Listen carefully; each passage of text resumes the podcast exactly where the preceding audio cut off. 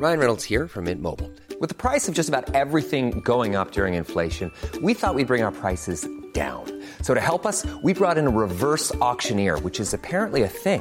Mint Mobile unlimited premium wireless. Ready to get 30, 30, bit to get 30, bit to get 20, 20, 20, bit to get 20, 20, bit to get 15, 15, 15, 15 just 15 bucks a month. So, Give it a try at mintmobile.com slash switch. $45 upfront for three months plus taxes and fees. Promo for new customers for limited time. Unlimited more than 40 gigabytes per month. Slows. Full terms at mintmobile.com.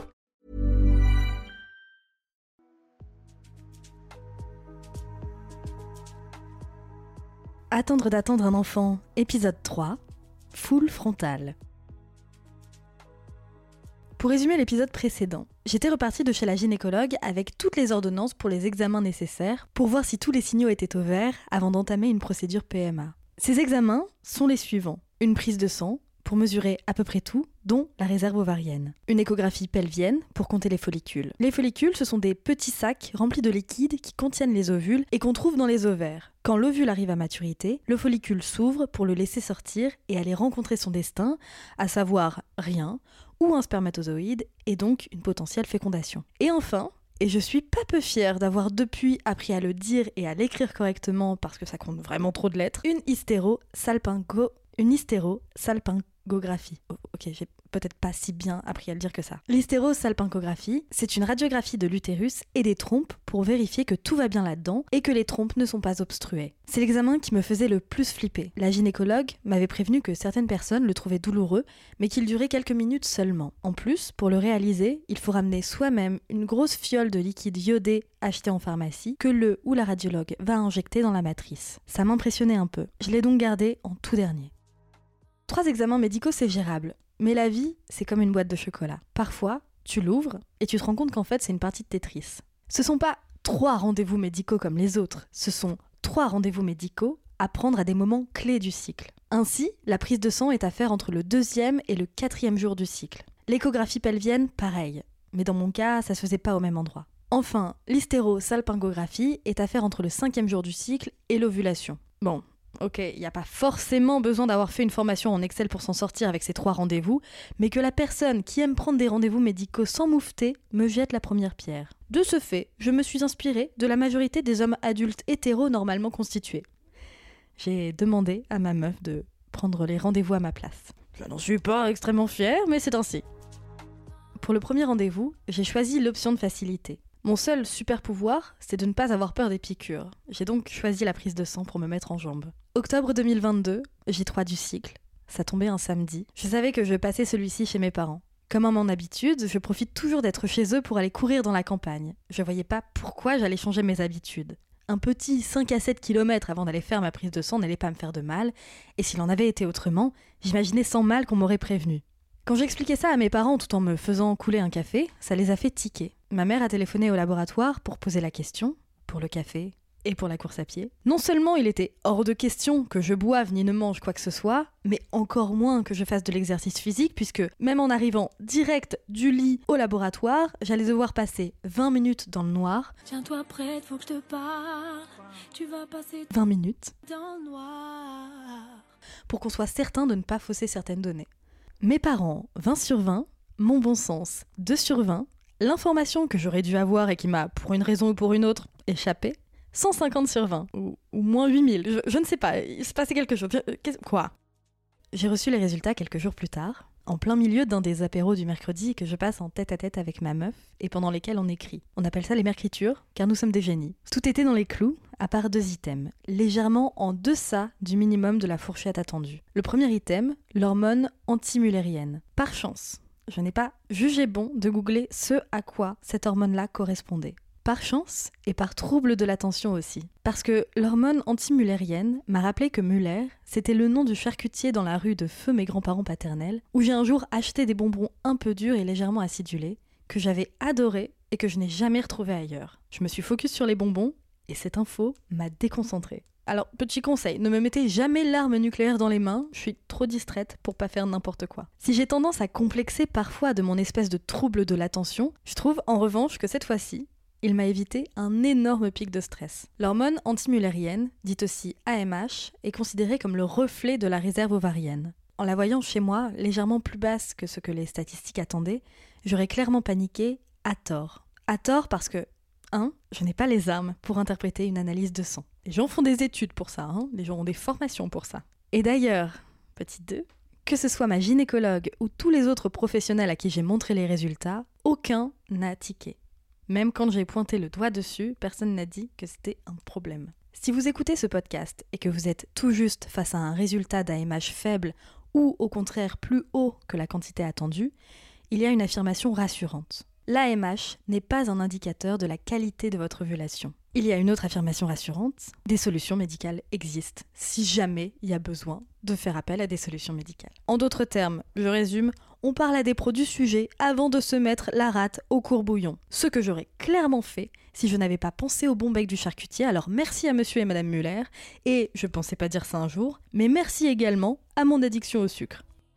J'envisageais l'échographie avec un peu plus d'appréhension. Pour une raison que j'ignore, j'étais persuadée que je devais y aller la vessie pleine pour uriner pendant l'examen. Ça me rassurait pas trop, d'autant plus qu'après, j'avais prévu de retourner au travail et que j'avais peur d'y sentir le pipi dans l'open space. Heureusement qu'au détour d'une conversation, des amis m'ont appris que pas du tout, qu'une échographie pelvienne, c'était une échographie qui permettait d'observer les organes du pelvis, la zone entre les hanches et le périnée. Rien à voir donc, s'il fallait le préciser, avec pelvis Resley, le célèbre rocker.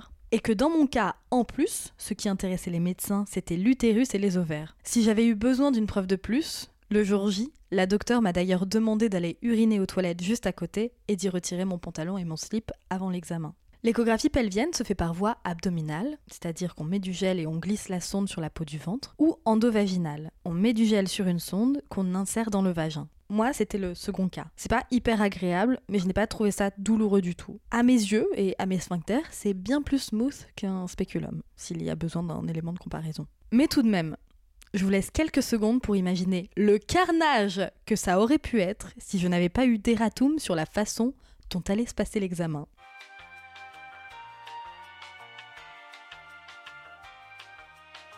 J'espère que vous avez pu expier cette pensée terrible. En sortant du rendez-vous, j'ai demandé à la docteure si tout était OK. À cette question, elle a répondu oui, oui, comme si c'était évident, comme peut-être qu'elle m'a surestimé, peut-être qu'elle a pensé que j'avais compris ce qu'il se passait à l'écran pendant qu'elle me faisait l'examen. Ça fait toujours plaisir d'être euh, prise pour quelqu'un de plus intelligent qu'on ne l'est. C'est rare, vraiment dans mon cas c'est rare. hein. Le bilan écrit qu'on m'a tendu indiquait que j'avais un nombre normal de follicules. Alors, sachez que c'est un choix si je ne dis jamais le nombre exact de quoi que ce soit, ni de mes follicules, ni de mon taux d'hormones antimullériennes, etc. Chaque corps est différent, et je sais comme j'ai eu tendance à comparer mes résultats à d'autres ou à des tableaux trouvés sur internet. Ça ne sert à rien d'autre qu'à faire flipper. Et je veux vous éviter ça en fait. On ne se compare pas, il n'y a que les médecins qui savent. Aussi, ce petit papier disait que je n'avais pas de traces d'endométriose. Ça m'avait beaucoup effrayé ces derniers mois, certains de mes cycles récents m'ayant provoqué des douleurs à en pleurer et hurler allongé par terre pendant des heures. Il existe d'autres pathologies que l'endométriose qui peuvent provoquer ce niveau de douleur, et je le rappelle, ce n'est pas normal d'avoir mal à ce point pendant ces règles. En sortant du cabinet, soulagée, je me suis roulé une cigarette. J'étais heureuse, j'étais enthousiaste. Je venais de passer un examen stressant, alors vieux réflexe, j'ai eu envie d'une clope. Me voyant faire, ma meuf s'est mise à pleurer et à faire une crise d'angoisse, de peur que je n'arrête jamais. À ce stade, j'avais racheté une cigarette électronique et j'essayais d'alterner entre vraie cigarette et cigarette électronique. Ce jour-là, je me suis dit qu'il était temps que j'essaie d'essayer un peu mieux. Quelques semaines plus tard, c'était l'heure du dernier rendez-vous prescrit, l'hystérosalpingographie. Et là, j'étais pas du tout dans le même état d'esprit. Si jusque-là, j'avais été un peu stressée, mais globalement enthousiaste et optimiste, une chape de plomb en forme d'épisode dépressif m'était depuis tombée sur la tête. On peut mettre ça sur une déprime saisonnière, mais je sais aussi, et avec le recul, à quel point j'étais impactée par la Coupe du Monde de foot. Les réfugiés exploités, les 6500 morts parmi eux, le caractère écocide de l'événement, qui avait lieu dans un pays où les homosexuels étaient persécutés, l'équipe de France, sur laquelle j'avais l'impression que tout le monde se pougnait, l'équipe de France qui refusait jusqu'à porter un pauvre brassard inclusif et purement symbolique et qui allait quand même faire du yaourt sur We Are the Champions s'il gagnait en oubliant qui était le chanteur de Stup visiblement. C'est pas le souci que des gens aient encouragé l'équipe de France ou regardé les matchs qui m'aient posé problème. Le souci pour moi, c'est plus les trucs nuls que j'entendais, dans les médias notamment, sur les gens qui avaient choisi de boycotter. À les écouter, on était des sortes d'hypocrites alors que j'avais vraiment tellement mal en moi. Je sais que ça peut sonner comme un caprice de bobo gaucho, et peut-être que c'est ce que vous pensez de moi en m'écoutant, mais, mais pas de sous. J'ai entendu ça pendant deux mois pour définir les gens qui vivaient mal cette période, alors je suis rodée. Ça sonne comme un caprice, mais j'avais l'impression de refuser de faire partie d'une fête et de me faire insulter pour ça. Et de manière très viscérale et très personnelle, au moment où j'avançais dans mon projet de faire famille dans un contexte lesbien, ça me donnait l'impression que les gens, même de mon pays, euh, étaient nombreux à s'en foutre euh, de la condition des couples queer. Et puis c'était quand même très peu de temps après les élections présidentielles qui avaient vu dans leur débat et donc dans la société une montée du racisme, de l'homophobie et de la misogynie. Alors à ce moment-là, limite la beauté de l'amour que je ressentais pour ma meuf me faisait mal, tellement la peur était forte que ce bonheur-là nous soit retiré un jour. Cet automne-là, j'ai vraiment passé un putain de sale quart d'heure, dont j'ai mis un paquet de temps à me remettre. C'était trop de stress, j'avais mal au ventre tout le temps, et quand j'avais pas mal au ventre, je chialais juste en boule sur mon canapé pendant des heures. Nul 0 sur 5 sur TripAdvisor, cette partie de ma vie. Je, je ne recommande pas. Le jour du rendez-vous, j'étais éteinte depuis plusieurs semaines déjà. 5 heures du matin, j'étais déjà réveillée. J'ai fait du sport, j'ai pris une douche, j'ai commencé à travailler en attendant que Clem se lève. Inconsciemment, je faisais en sorte que cette matinée ressemble à toutes les autres matinées. Rien ne devait sortir du rang tout devait rester tel quel. On a pris la voiture presque à l'heure. Je dis presque parce que j'avais oublié la bague que Clémence m'avait offerte pour notre Pax et qu'elle a couru pour aller me la chercher parce que je commençais à pleurer en me disant que c'était un signe qui voulait dire qu'on n'allait pas faire d'enfants ensemble. Pendant le trajet, je regardais la route sans la voir, une boule logée dans ma gorge et grossissant à chaque respiration. J'aurais aimé faire de ce moment un moment de joie, comme pour les examens précédents, une étape de plus vers notre gros projet de création de famille, mais tourner en boucle dans ma tête deux groupes de mots. Je vais avoir mal, et si aujourd'hui, c'est celui où j'apprends que je suis stérile. J'étais tellement abrutie par le stress qu'avant de partir, j'ai mis le premier pull qui me tombait sous la main. Un pull col roulé, lavé la veille, même pas sec. C'était novembre, il faisait froid, j'avais peur, alors je me suis mise à trembler sans m'arrêter dans la salle d'attente. Et Clémence, cette incroyable personne, ma sauveuse, mon héroïne, mon soleil, m'a filé son sweat à elle. Celui de meuf, une marque féministe, avec un dessin holographique d'un biceps contracté dessus pour symboliser la force. L'habit ne faisant définitivement pas le moine, j'ai fait preuve de bien peu de bravoure dans ce vêtement rendant pourtant hommage à la puissance des femmes. En tout cas, ça a rapidement été mon tour de passer, et j'ai dû laisser Clem dans la salle d'attente parce que j'avais pas le droit à un accompagnant. Mais au moins, j'avais son odeur sur moi, son parfum à la violette qui me troublait tellement quand on n'était pas encore ensemble. On m'a mise dans une petite salle blanche sans fenêtre. On m'a demandé d'aller vider ma vessie. Again, une manie en fait. De retirer tout en bas et d'attendre ici qu'on vienne me chercher. J'entendais à travers la porte l'examen en cours juste avant moi. La manipulatrice est revenue me chercher et m'a installée avant de m'expliquer la procédure. On va d'abord vous faire un toucher vaginal, puis mettre un spéculum, puis insérer une sonde, puis faire passer le liquide que vous avez ramené dans votre utérus. Ça ne va pas prendre plus de 5 minutes, mais quand le liquide va passer dans les trompes, ça va pincer un peu.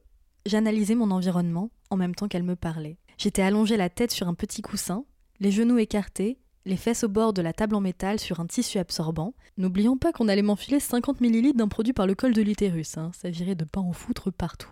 Au-dessus de moi, un gros appareil de radiologie. À ma gauche, placé devant la porte par laquelle j'étais rentrée, une poubelle avec le logo des trucs radioactifs dessus, et un chariot avec tout un tas d'outils et de produits. La manipulatrice m'a alors demandé si j'avais d'autres questions.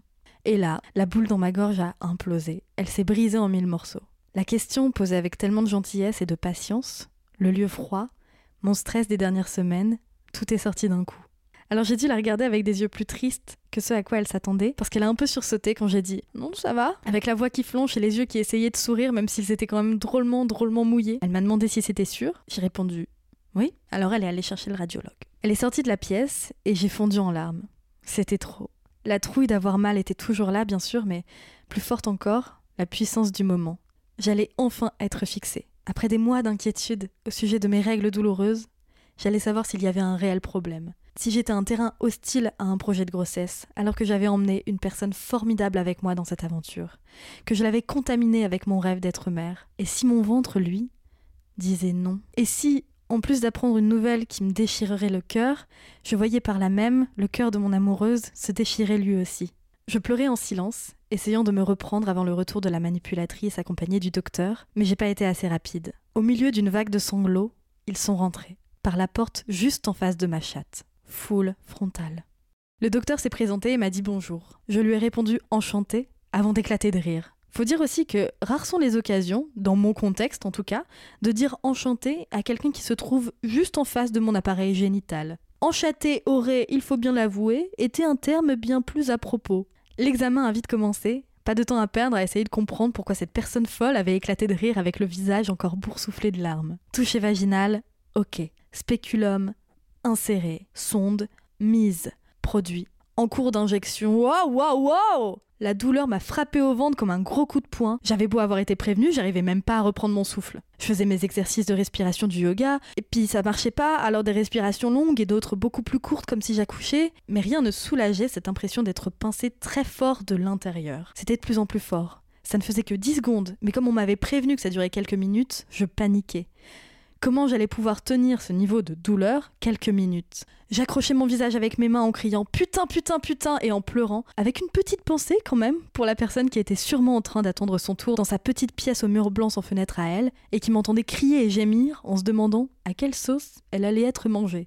Et puis d'un coup, très vite, quelques secondes plus tard, entre 30 et 50 tout au plus, c'est fini. Et puis d'un coup, vraiment juste après, il n'y a pas de problème avec les trompes. Le docteur est parti, la manipulatrice a repris la main pour me demander de me faire une photo à plat sur le ventre. Euh, une photo de mon utérus, hein, j'entends. Une radio donc. On n'a pas pris une photo de moi cul nu et le but posé sur une table, quoi, calmons-nous. J'ai retrouvé ma culotte et mon jean, avec un certain soulagement, mais encore sonné. La manipulatrice m'a donné un gros morceau de papier pour m'essuyer les parties. Je n'ai pas su si je devais le mettre dans la poubelle avec le logo radioactif ou l'autre. Peut-être que ça fait un an que les égouts de l'île sont en train de brûler à cause de moi à petit feu au moment où je vous parle, mais bon, j'ai retrouvé Clémence, qui m'a couverte de baisers pour me consoler. J'ai récupéré les papiers qui disaient que mon utérus était normal. Un peu vexé, hein. Pardon les gars, mais jusque-là je me demandais s'il n'était pas blindé de lésions, tout incapable de porter des bébés. Alors non, mon utérus n'est pas normal, il est magique, s'il vous plaît. Merci de corriger. Après cette hystérosalpingographie, dernier examen avant d'entamer vraiment les démarches, j'ai réalisé que j'avais passé une grosse étape de plus. Les rêves ont recommencé à avoir un goût de possible. Alors, j'ai fait mon récit de mon hystérosalpingographie. J'ai une petite aparté à faire pour les personnes que je viens de faire flipper avec. Il y a plusieurs points. 1. Tout le monde n'a pas aussi mal que moi, donc pas de panique. Le stress dans lequel j'étais et que j'ai évoqué plus haut, ce stress-là a probablement rajouté une bonne dose de tension à la douleur. Si j'avais été moins triste à ce moment-là de ma vie, je pense que j'aurais eu moins mal. 2. L'examen dure très, très peu de temps. Si j'avais su que la partie douloureuse était aussi courte, j'aurais eu moins mal, parce que j'aurais moins projeté la douleur dans la durée. Parce qu'on m'avait dit que 5 minutes, c'était la durée de l'examen. Et moi, j'ai pensé que 5 minutes, c'était la durée de la partie douloureuse de l'examen. Mais les 5 minutes, c'est explication, plus les petites photos de l'utérus à la fin comprises. 3. Il y a moyen de prendre un antidouleur avant. On ne vous le dira pas forcément, je ne sais pas pourquoi, je ne savais pas par exemple. Posez la question à votre gynécologue ou votre sage-femme pour savoir lequel, pour vous le faire prescrire et pour le prendre pile au bon moment. De tous les témoignages que j'ai lus, ça change tout. J'aurais adoré avoir cette information avant en tout cas, donc je la refile. Vous vous souvenez que, enfant, les adultes vous disaient on quémande pas, c'est pas beau de quémander. Alors, c'est vrai qu'on était quand même assez casse-couilles à réclamer des toupies Beyblades et des bonbons tête brûlée toutes les 5 minutes, mais aujourd'hui, on oublie cet adage. Si, faut quémander. On est adulte maintenant les informations dont on a besoin ou les trucs qui pourraient nous éviter un peu de douleur, à ce que je sache, c'est pas des tic-tac. Donc go, quémandez tout ce que vous voulez quémander. C'est en tout cas quelque chose que j'applique depuis et ça change toute ma vie. La semaine prochaine, je vous emmène avec moi en Belgique et plus précisément dans les Flandres. On parlera procréation de chiens, de lions et d'humains aussi quand même, principalement. Vous écoutez Attendre d'attendre un enfant, Abonnez-vous via votre plateforme d'écoute de podcast préférée.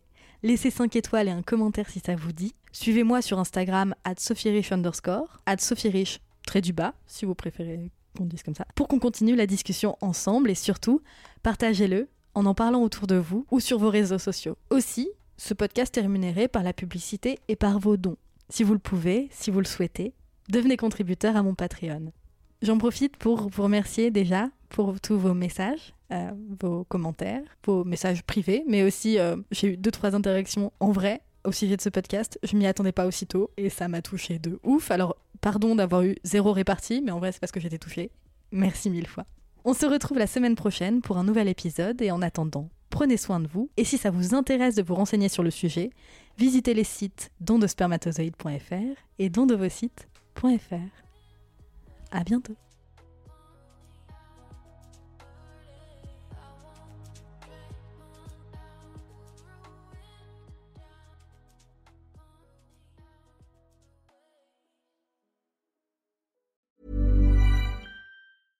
Imagine the softest sheets you've ever felt. Now imagine them getting even softer over time. That's what you'll feel with Bowl and Branch's organic cotton sheets. In a recent customer survey, 96% replied that Bowl and Branch sheets get softer with every wash. Start getting your best night's sleep in these sheets that get softer and softer for years to come. Try their sheets with a 30-night guarantee. Plus, get 15% off your first order at bowlandbranch.com. Code BUTTERY. Exclusions apply. See site for details.